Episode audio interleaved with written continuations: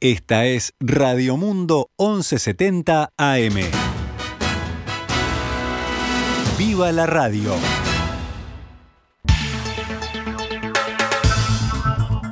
Doce horas 28 minutos. Damos comienzo rápidamente a una nueva edición de Noticias al Mediodía en este miércoles 2 de noviembre del año 2022. El presidente de la Comisión de Control y Supervisión del Sistema Nacional de Inteligencia del Estado, el senador Raúl Lozano, consideró muy grave la filtración de información del Plan de Inteligencia Estratégica del Estado que fue develado en ese órgano.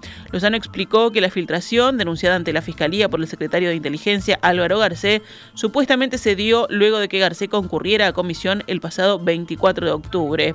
Todo se desarrolló normalmente. Cuando fue a comenzar la reunión, Garcé me solicitó que se retiraran los funcionarios para que no hubiera versión taquigráfica, detalló Lozano en declaraciones al espectador. Así, teniendo en cuenta que esa parte de la reunión fue secreta, solo tuvieron conocimiento de esa información el propio Garcé y los 10 legisladores que quedaron en sala. Garcé entregó una copia por bancada, algunas de las expresiones vertidas en la reunión también salieron a la luz en el tuit, detalló Lozano, por lo que entiende, no fue una filtración desde la propia Secretaría de Inteligencia. Alguien repitió lo que se dijo en la comisión, apuntó. Este miércoles habrá una reunión de coordinación de las comisiones parlamentarias en la que se analizará lo sucedido. La intendenta de Montevideo, Carolina Cose, aseguró que tiene la intención de asistir a la Junta Departamental antes de fin de año. Por temas de agenda se verá cuándo, pero voy a pedir antes de fin de año una visita. Quiero ir a la Junta Departamental para plantear algunos temas importantes que está llevando adelante la Intendencia de Montevideo y para reflexionar sobre algunos cambios normativos necesarios, señaló en rueda de prensa. Sin embargo, afirmó que no tiene nada que recomponer en su vínculo con los ediles de Montevideo.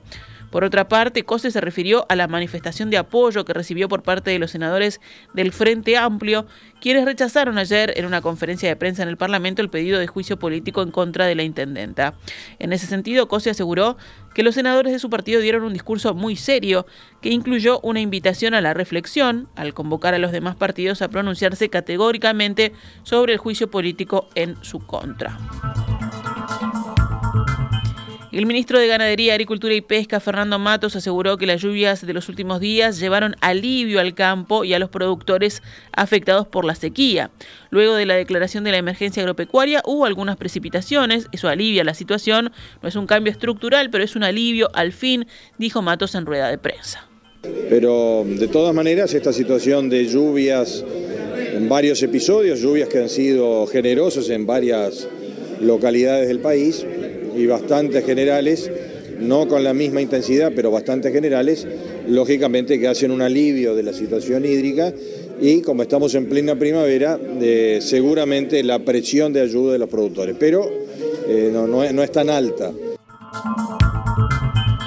El ministro agregó y confirmó que de todos modos se concretará el apoyo a los productores con créditos accesibles y a tasas ventajosas a través del Banco República. También el operativo de fardos sigue en curso, apuntó. La sequía afecta a todo el país y es la tercera primavera consecutiva con déficit hídrico, justo en un momento del año donde es necesaria la lluvia para los cultivos. En ese contexto, el Ministerio declaró la emergencia agropecuaria para todas las zonas rurales de Uruguay y puso en marcha los mecanismos de asistencia financiera y material para los productores afectados en todo el país. En el panorama internacional, Corea del Norte proporciona ayuda encubierta a la guerra de Rusia contra Ucrania. Esto fue lo que acusó el portavoz del Consejo de Seguridad Nacional de la Casa Blanca, John Kirby. Kirby mencionó que Corea del Norte envió una cantidad significativa de municiones de artillería a Ucrania, tratando de que parezcan destinadas a Oriente Medio o a África, y aclaró que actualmente Washington intenta averiguar si los rusos han recibido esta ayuda militar. Por otro lado, las reiteradas menciones de altos funcionarios rusos sobre el potencial uso de armas nucleares en su guerra en Ucrania tienen al gobierno estadounidense cada vez más preocupado por la posibilidad de que ello se convierta en realidad, dijo Kirby. Por su parte, el portavoz del Kremlin, Dmitry Peskov, consideró irresponsable que los medios occidentales inflen deliberadamente el tema de las armas nucleares. Rusia no tiene la menor intención de participar en este debate, añadió. La víspera, sin embargo, el expresidente ruso y actual número 2 del Consejo de Seguridad, Dmitry Medvedev, habló de nuevo de las armas nucleares. Al menos 21 muertes dejan dos naufragios el lunes y el martes en el mar Egeo en Grecia y varios permanecen desaparecidos, según informaron hoy los guardacostas en un nuevo balance. 20 cuerpos fueron recuperados por las patrullas de la policía portuaria hoy frente a la isla de Eubea, donde el martes al amanecer se hundió una embarcación con 68 personas a bordo, 10 de las cuales fueron encontradas sanas y salvas, según declaró a la agencia France Press un portavoz de los guardacostas. Otra embarcación se hundió frente a las islas de Samos, en el este del Egeo, en la noche del lunes. Ha dejado hasta el momento una persona muerta y siete desaparecidas, según dijeron también los guardacostas, con base en declaraciones de cinco sobrevivientes. Las autoridades portuarias seguirán buscando posibles sobrevivientes según la misma fuente. Grecia ha registrado este año un aumento en el número de llegadas de migrantes y refugiados, en su mayoría salidos de las cercanas costas turcas, huyendo de las guerras y la pobreza hacia Europa. En deporte, la Luz se clasificó finalista de la Copa AUF Uruguay tras eliminar por penales a Peñarol anoche en el Estadio Centenario. En el tiempo reglamentario finalizó con victoria de la Luz por 1 a 0, lo que obligó a definir la serie eh, por penales, ya que Peñarol había ganado por ese mismo resultado el encuentro de ida. La otra semifinal entre Defensor Sporting y Progreso se resolverá mañana jueves.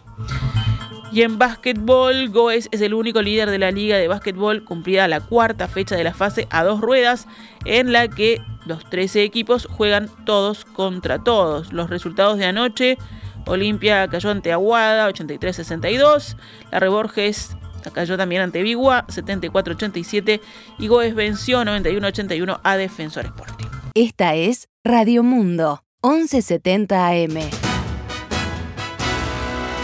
¡Viva la radio!